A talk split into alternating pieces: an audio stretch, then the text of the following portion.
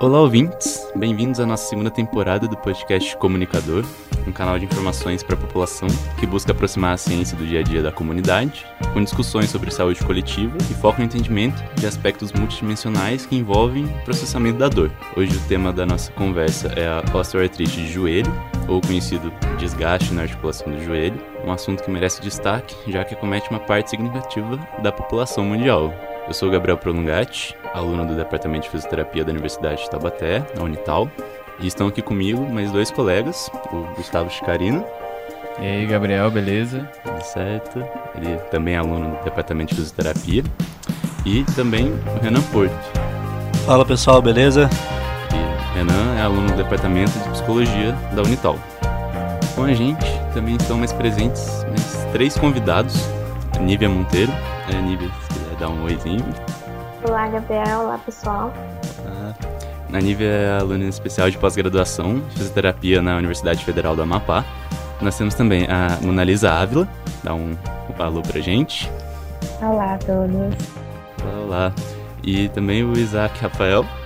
Olá, pessoal, tudo bem? Bom, eles são alunos da graduação em fisioterapia na Universidade Federal de Sergipe. Já introduzidos os alunos, os participantes, vou passar para o Gustavo. Apresentações feitas, gostaríamos de dar início a esse novo episódio.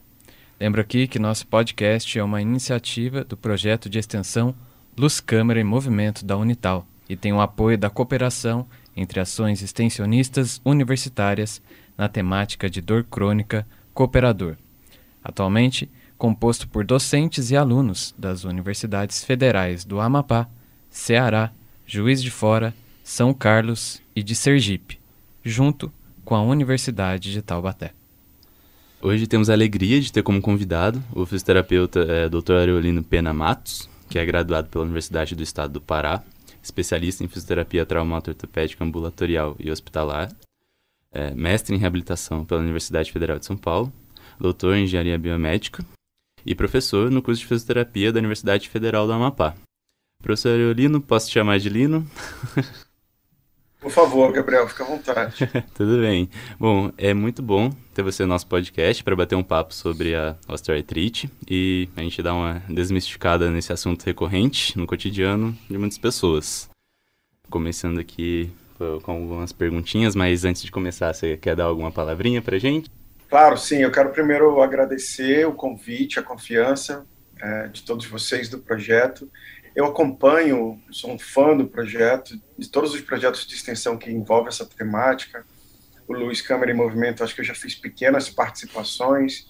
Agradecer de novo o convite do coordenador, o professor Renato, que além de um profissional conhecido por mim, é um, é um amigo, e da confiança de vocês do projeto em participar, já que tem tanta gente boa envolvida. E especialmente nesse episódio, uh, eu estou inaugurando recentemente o, o, projeto de extensão Cooperador Amazônico. Vocês acabaram de citar a parceria. Nós ainda não temos alunos da graduação, mas a gente já tem gente trabalhando nisso. E para mim é uma honra fazer parte do grupo. Eu espero que o bate-papo seja, como vocês bem definem, a espalhar informação de boa qualidade que possa ajudar a vida das pessoas em relação à saúde nesse país. Obrigado mais uma vez pelo convite. te agradece de novo também. E... Obrigado, professor, pelas palavras e pelo elogio ao nosso projeto e que é um projeto ainda maior né, entre as universidades que estão presentes. Para começar esse bate-papo, queria que pudesse explicar um pouquinho é, sobre o que é a osteoartrite, em, em, especial a osteoartrite de joelho. Muito bem. Uh, é importante que a gente comece é, pontuando que, que tamanho tem esse problema, porque eu imagino que vocês também devam ter se debruçado sobre a temática e porque que ele foi eleito para estar presente aqui no episódio. Eu concordo e, e acho que a gente tem mesmo que abordar essa temática. A osteoartrite é uma doença que afeta várias articulações. Só para a gente ter uma noção da dimensão desse problema, afeta aproximadamente 400 milhões de pessoas no mundo é a quarta disfunção, doença, que mais afasta pessoas acima dos 40 anos de idade do seu trabalho, das suas funções do dia a dia. É um problema extremamente grave e que afeta não só a saúde, mas a economia do planeta como um todo. Essa disfunção articular trata-se de um misto entre doença é, degenerativa e um pouquinho inflamatória. E o que ela faz para a população, para os pacientes, enfim, para quem está nos ouvindo, conseguir compreender, uma articulação saudável é recoberta por uma camada que a gente chama de cartilagem. E até onde a gente sabe, essa doença osteoartrite começa com desequilíbrios nessa capinha em cima do osso e ela não consegue mais adequadamente se regenerar. Então começa a haver um, uma degeneração, digamos assim, dessa cartilagem. O problema é que outros fatores externos e alguns internos, intrínsecos do próprio organismo, colaboram para que esse processo continue. E se a gente não interromper, o processo pode se tornar, a doença pode se tornar muito grave. Então a gente pode definir a osteoartrite como uma doença em que eu tenho uma degeneração dessa capinha que recobre os ossos da cartilagem, ao mesmo tempo que eu tenho associado processos inflamatórios. E aí a gente já vai abrir essa discussão, eu tenho certeza daqui a pouquinho, mas ela é especialmente ah, encontrada em mulheres, ou um pouco mais nas mulheres, ah, em idade um pouco mais avançada, e um fator de risco que a gente vai voltar a falar, que é muito interessante, que a gente já conhece bem, é a obesidade. A obesidade está intimamente relacionada à osteoartrite. Então, talvez a gente não consiga apontar hoje exatamente o que caracteriza, o que, que causa, perdão, a osteoartrite, mas a gente já entende um pouquinho melhor que esse desgaste, essa alteração metabólica tem alguns fatores que podem estar relacionados. É muito bom mesmo, professor, é ter essa ideia de que outros problemas, principalmente metabólicos também, podem afetar a, essa capinha que é a cartilagem no osso.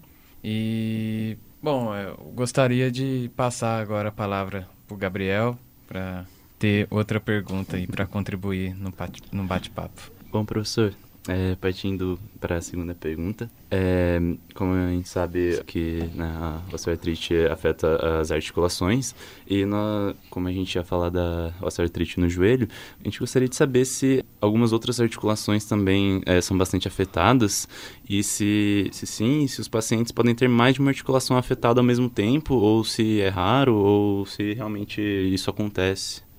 Boa pergunta, Gabriel. Muitos pacientes e, e às vezes até profissionais de saúde têm dúvidas relacionadas à osteoartrite e essa distribuição no corpo humano. De fato, é um dado que a osteoartrite afeta articulações que mais suportam peso. Então, para ficar fácil de entender para um paciente que eventualmente esteja nos ouvindo, articulações que suportam o peso do corpo são as articulações que estão nos membros inferiores, a articulação do tornozelo, joelho, quadril e um pouco também da coluna. Essas a gente pode, sem medo de cometer equívocos, dizer que são mais afetadas. Dentre elas, a que a gente vai abordar hoje, que é a articulação do joelho. Ali, a articulação do joelho tem alguns outros aspectos relacionados à biomecânica que fazem com que essa articulação seja muito acometida. De uma regra geral, se a articulação ela está sujeita a suportar mais carga. Veja, quando eu estou de pé, meu tornozelo, meu joelho, meu quadril e um pouquinho da minha coluna lombar é obrigado a suportar mais peso do meu próprio corpo do que meus ombros, cotovelos e punhos, visto que a gente é bípede, né, e fica ali apoiado no, nos membros inferiores. Então elas podem, sim, respondendo sua pergunta, afetar outras articulações, Desses dois grandes grupos, a gente colocaria o membro inferior como mais afetado e outras articulações que podem sim, mas numa prevalência menor. Então, eu posso ter osteoartrite na coluna cervical, eu posso ter osteoartrite nas mãos, que apesar de não ser não serem articulações que suportam o peso, mas que estão muito expostas por conta da atividade laboral. Então, dependendo da atividade que o indivíduo exerce, se o trabalho demanda muito das mãos, essa é uma região que pode, por exemplo, desenvolver. Sobre ser raro, né? a gente já sabe que algumas articulações são muito mais afetadas, dentre elas a osteoartrite de joelho, que falaremos hoje bastante, e outras articulações são menos afetadas. Então, articulação temporomandibular, articulação do cotovelo, não são tão afetadas assim, mas isso não quer dizer que seja impossível encontrar pacientes, até porque existe um quadro chamado de osteoartrite secundária, que é quando a doença aparece após, por exemplo, um trauma bastante violento ou pós-operatório de uma articulação. Professor, é muito bom saber é, dessa parte da osteoartrite secundária também, que a gente poderia encontrar em, em outras articulações também. Eu vou passar aqui para o Gustavo novamente, para outra pergunta, e obrigado pela resposta, professor. Lino, eu tenho uma pergunta aqui que ela vai relacionar um pouco com mito e verdade sobre a osteoartrite. Assim, de modo geral, o que, que a população acredita que possa ser a causa desse desgaste? Tem algum fator que é recorrente nos pacientes que é, acreditam que isso possa causar? E né, se, se tem algum motivo específico que devemos tomar cuidado no, nesse caso para não desenvolver é, a osteoartrite? Excelente. É, Gustavo, a, a, a gente, se eu abrir a lista aqui da minha experiência de já ouvir de pacientes que a gente atendeu, possíveis causas para osteoartrite, a gente é, tem material para três novos podcasts aí. Muita crença relacionada à causa da doença. Então, eu vou tentar me ater à sua pergunta do ponto de vista do que parece ser algo do inconsciente coletivo ou do consciente coletivo de muitos dos nossos pacientes, mas não de todos. Muitos deles compreendem e aí a gente tem que fazer aqui também uma análise que, dependendo, a depender da informação que ele recebe do seu médico, do seu profissional de saúde, essas crenças equivocadas em muitos momentos podem ser reforçadas, inclusive. Então, às vezes, a gente precisa pensar e tomar muito cuidado com a informação que a gente passa para o paciente e a forma como a gente explica. Mas uma que é muito comum é os pacientes entenderem que o fato de eles se movimentarem ou fazerem determinados tipos de exercício, movimento com a articulação, é o causador desse, entre aspas, desgaste. E aí o que leva a um pensamento imediato de que eu deveria, o paciente no caso, suspender aquele exercício. É muito comum, portanto, encontrar, ouvir de pacientes de que a, a forma como ele sobe escada ou a forma como ele talvez esteja fazendo determinada atividade seja o causador daquele desgaste. E ele fica na dúvida, porque é natural o paciente ter dúvida a respeito disso.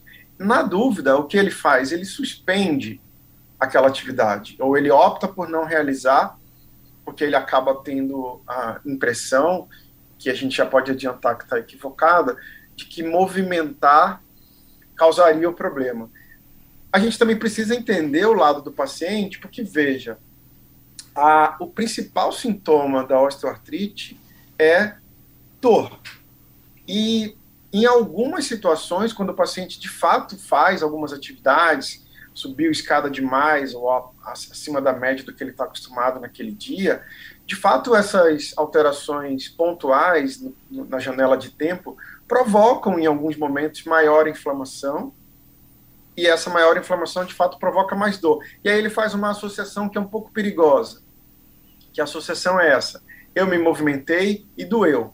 Logo, para que eu não tenha dor, eu deveria fazer o quê? Repousar, não me movimentar.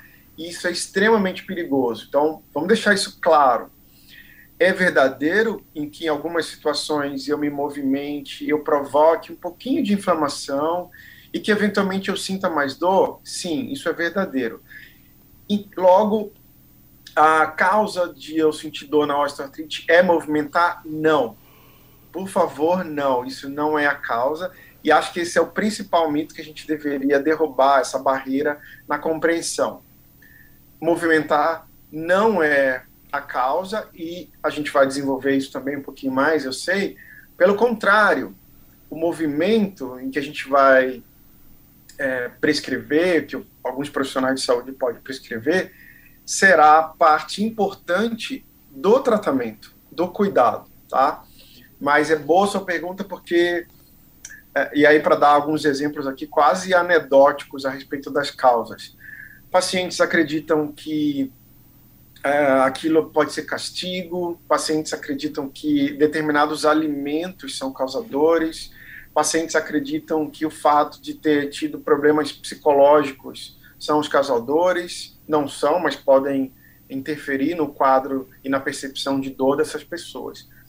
Então, que bom que vocês estão respondendo isso para a população.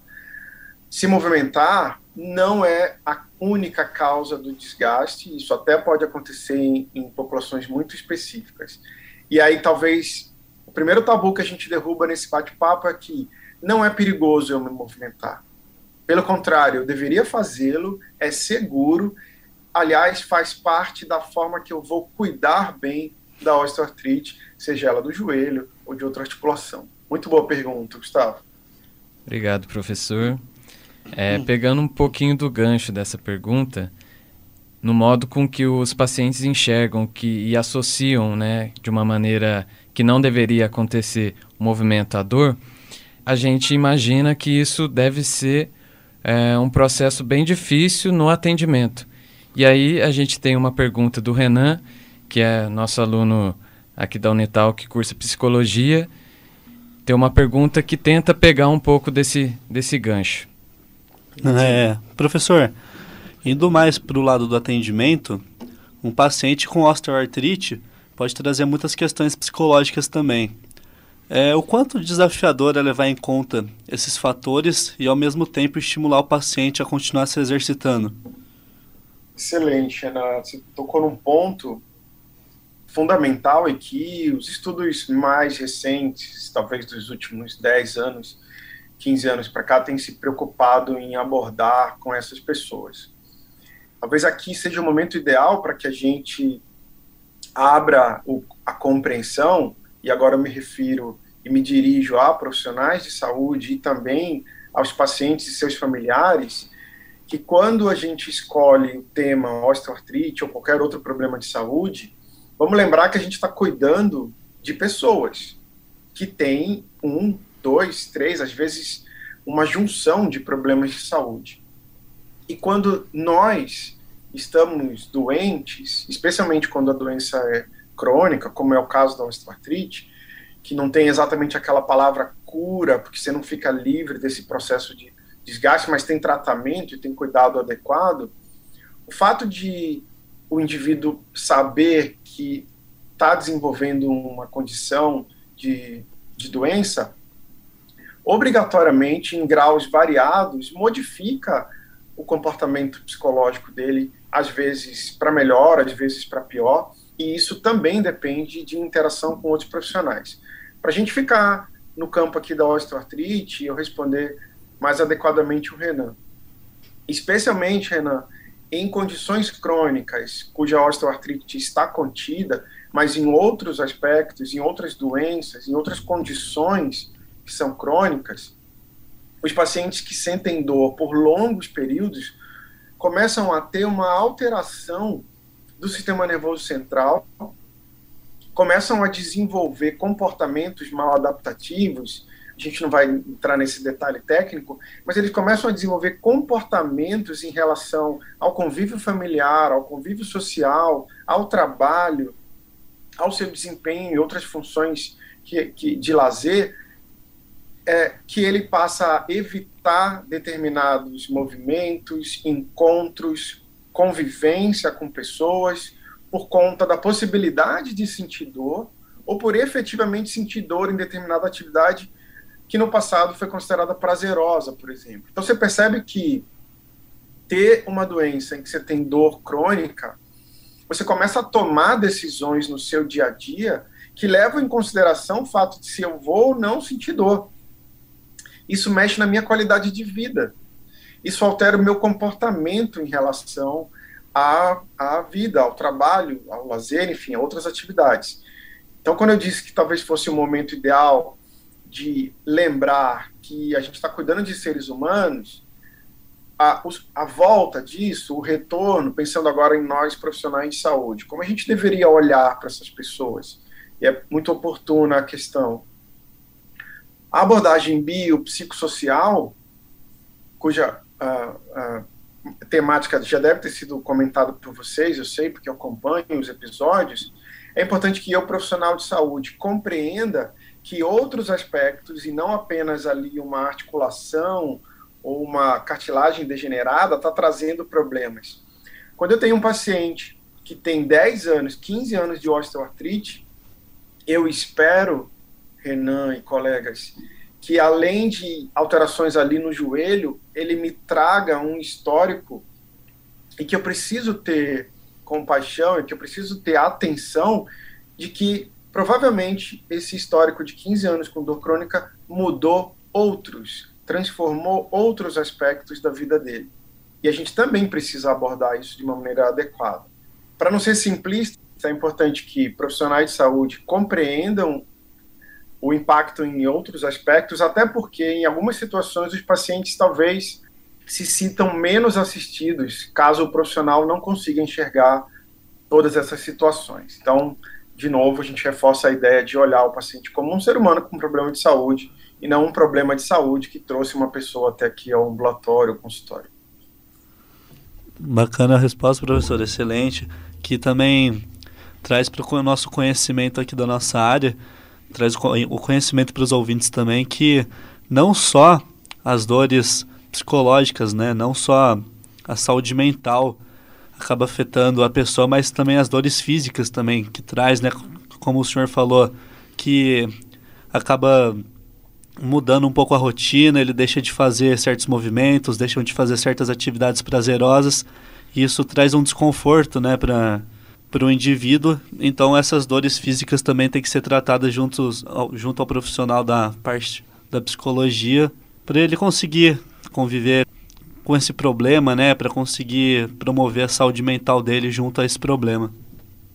Perfeito, Renan, é isso. E curiosamente, a gente está falando de de osteoartrite e ela é uma doença crônica, ainda para fechar aqui a temática levantada é, pelo Renan, essas modificações que a gente citou agora há pouco, que tenho certeza que quem está nos ouvindo compreende, especialmente se for um paciente com osteoartrite, e que muda mesmo a tomada de decisões acerca da sua vida por conta da doença, você passa a planejar tomadas de decisões, viagens, enfim, por conta da sua condição física, podem ser gatilhos disparadores para condições psicológicas bastante conhecidas, como sintomas depressivos e ansiedade. E olha como isso está interligado.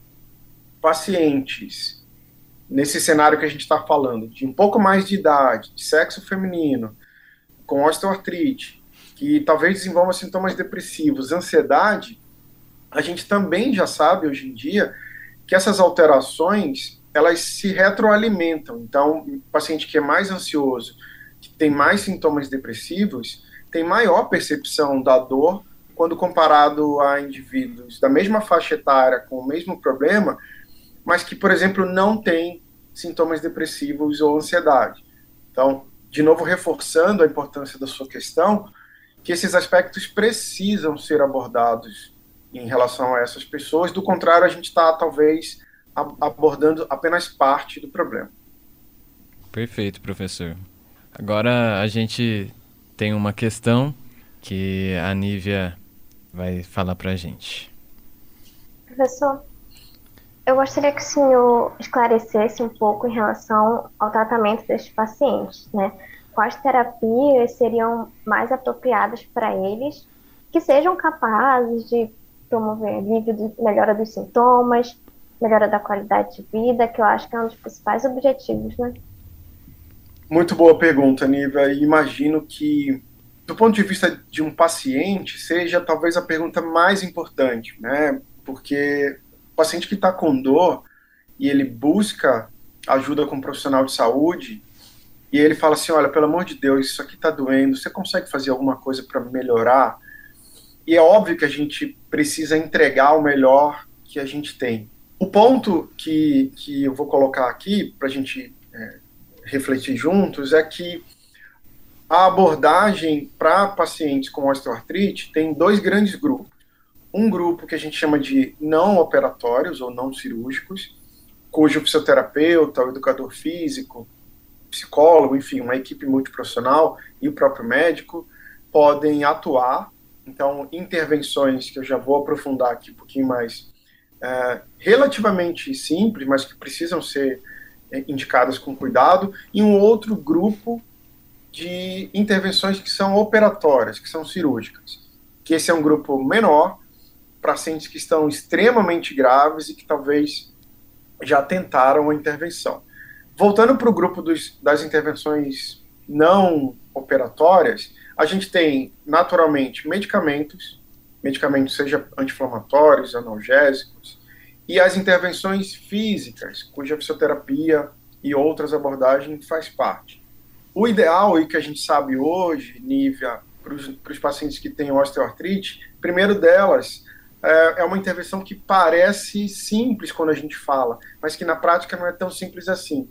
A gente precisa educar o paciente com osteoartrite para que ele compreenda melhor esse processo que ele vai passar para o resto da vida.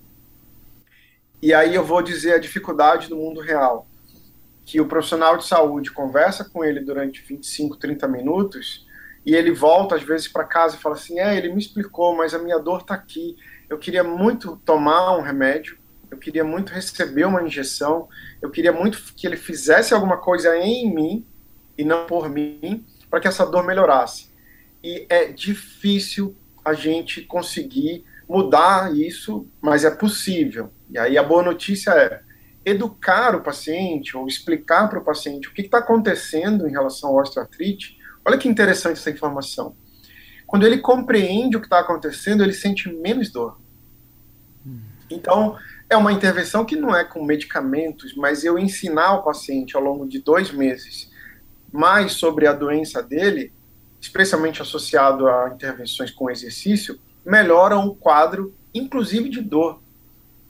Seguindo na, na, resposta, Nívia, do ponto de vista agora exclusivo de um fisioterapeuta que trata é, dessas alterações, Intervenções com exercícios específicos ou não também são muito bem-vindas. Quando eu falo de exercícios específicos, significam exercícios de força muscular, especialmente para o membro inferior e especialmente para um músculo chamado quadríceps, que é o que fica na parte da frente da coxa. Exercícios aeróbios, os simples atos de caminhar e pedalar, ou em outras modalidades, são muito bem-vindos para o controle de função e de dor desses pacientes. Como a gente já falou, o paciente ser educado. E aí tem algo que, é, para nós profissionais de saúde, é um desafio, porque infelizmente parece que a curva tem aumentado controle do sobrepeso e da obesidade. Então, se eu pudesse resumir em três grandes eixos, e obviamente existem variações dentro de cada uma delas, o paciente compreender melhor o processo que ele passa, que ele tem uma doença crônica, e ele é o agente transformador, mais importante até do que eu, o médico, o educador físico, ele entender uh, sobre a doença, ele praticar atividade e exercícios físicos específicos, e ele ter um bom controle de sobrepeso e obesidade, porque a gente já citou anteriormente, obesidade é um fator de risco, junto com o sexo feminino e avanço da idade, para o agravamento, desenvolvimento e agravamento da doença. Então, talvez a gente possa, de uma forma ampla. Perceba, Nívia e colegas, que eu não citei aqui como principais intervenções uso de medicamentos. Mas elas estão presentes, mas não são o carro-chefe, como a gente costuma chamar. O carro-chefe é a atividade física bem indicada, regular, eventualmente monitorada e feita por longos períodos. Eu espero ter respondido, eu acho que sim. Obrigada. Ótimo esclarecimento, professor. É, eu até ia formular uma pergunta mais ou menos por essa, por essa linha que surgiu aqui na hora, mas no decorrer da resposta foi respondida. Partindo para as próximas perguntas, é, a Mona Lisa ela ia fazer a próxima pergunta para o professor, pode ficar à vontade. Professor, seguindo essa linha, no caso, eu gostaria de saber como nós poderíamos lidar com um paciente que apresenta cinesiofobia. E, em se tratando de um paciente com dor crônica, isso seria ainda mais desafiador também. Isso se torna uma questão muito difícil para nós, fisioterapeutas, de abordar e de inserir a educação nesses pacientes, a educação em dor. Né? Muito boa pergunta, Mona Lisa, agradeço. Esse é um desafio imenso para nós profissionais da saúde, fisioterapeutas, educadores físicos. É um desafio imenso para familiares, inclusive dessas pessoas. Mas a pergunta dela tem uma palavra ali que talvez a gente possa ajudar os nossos ouvintes a compreender. A Mona citou uma palavra que é até famosa, né, para quem trabalha com pacientes com dor musculoesquelética, que é cinesiofobia. Se a gente tentar traduzir isso aqui para uma linguagem para os pacientes, eles acabam por desenvolver, dependendo das experiências prévias, até mesmo relacionadas a tratamentos anteriores, medo de desenvolver algumas atividades específicas com o corpo, de alguns movimentos específicos. Então, para a gente dar um exemplo, um paciente que eventualmente tenha um receio de agachar para pegar um objeto no chão, porque ele tem experiências prévias em que esse movimento foi extremamente doloroso. Portanto, natural, faz parte do comportamento humano associar aquela experiência negativa e o seu resultado. O resultado de agachar foi sentir muita dor. Portanto, eu vou utilizar esse aprendizado para não agachar mais.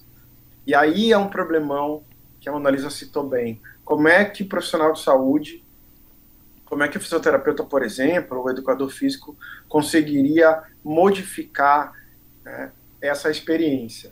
Eu vou tentar fazer uma analogia, Mona Lisa, Vamos ver se funciona bem para tentar explicar isso.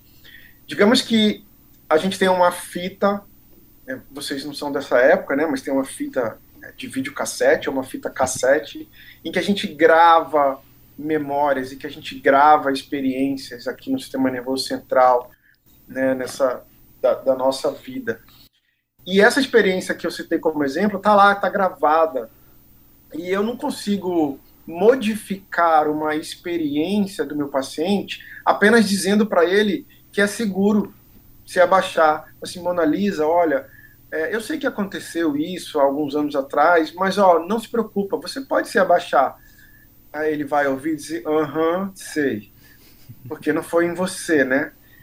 Essa experiência foi vivida por ele. Não é fácil modificar isso apenas com a opinião de alguém que está me, me, me dizendo que é seguro. E aí entra a analogia, Mona Lisa. Talvez eu, como profissional de saúde, eu precise, eu não sei nem se vocês conhecem essa expressão, tá? Gravar por cima para fazer essa analogia.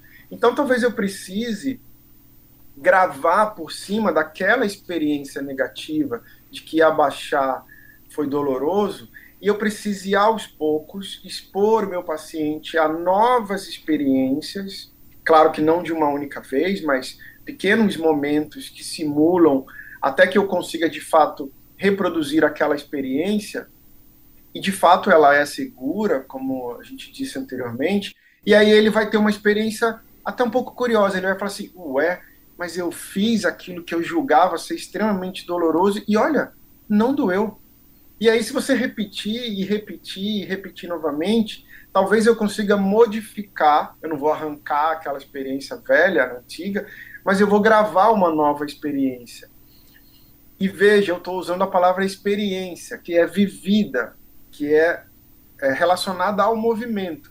Então, além da minha informação, eu estou ao lado dele, dando suporte e fazendo com que ele repita talvez movimentos próximos. Ele está vivendo novamente e não apenas me ouvindo ou lendo, ou ah, acreditando na minha palavra e sozinho em casa vai fazer.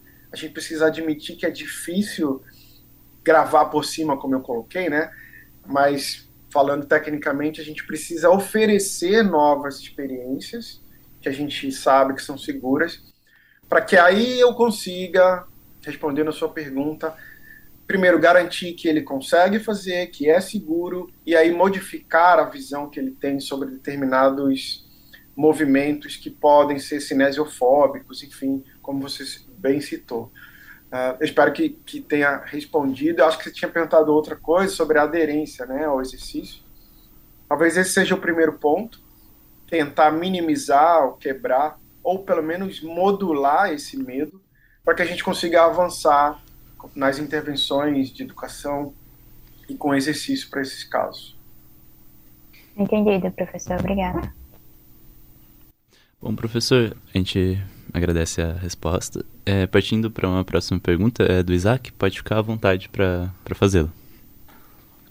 Bom, professor, é, o senhor comentou durante o podcast, assim, no início e também durante os comentários, que a osteoartrite ela é mais comum em mulheres.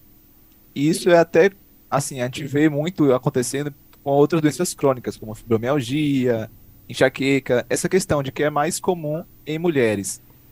Poderia haver aí uma questão relacionada talvez à genética, ou talvez pelo fato de as mulheres buscarem mais auxílio profissional, quando, vê, quando percebem realmente um problema no corpo, qual seria a sua percepção em relação a isso? Muito bom, Isaac, obrigado pela pergunta. Quando a gente estuda o assunto, e vários estudos nessa área da epidemiologia da, da osteoartrite são bastante claros em apontar que ela afeta mais as mulheres. E você levantou uma outra questão que envolve epidemiologia clássica epidemiologia clínica, em que de fato a gente, como profissional de saúde, não apenas aquele que atende o clínico que atende os pacientes, mas profissionais de saúde que eventualmente são gestores, administradores de serviços de saúde, compreender e levar em consideração nessa equação da pergunta do Isaac questões culturais que acho que o Renan já havia levantado hoje.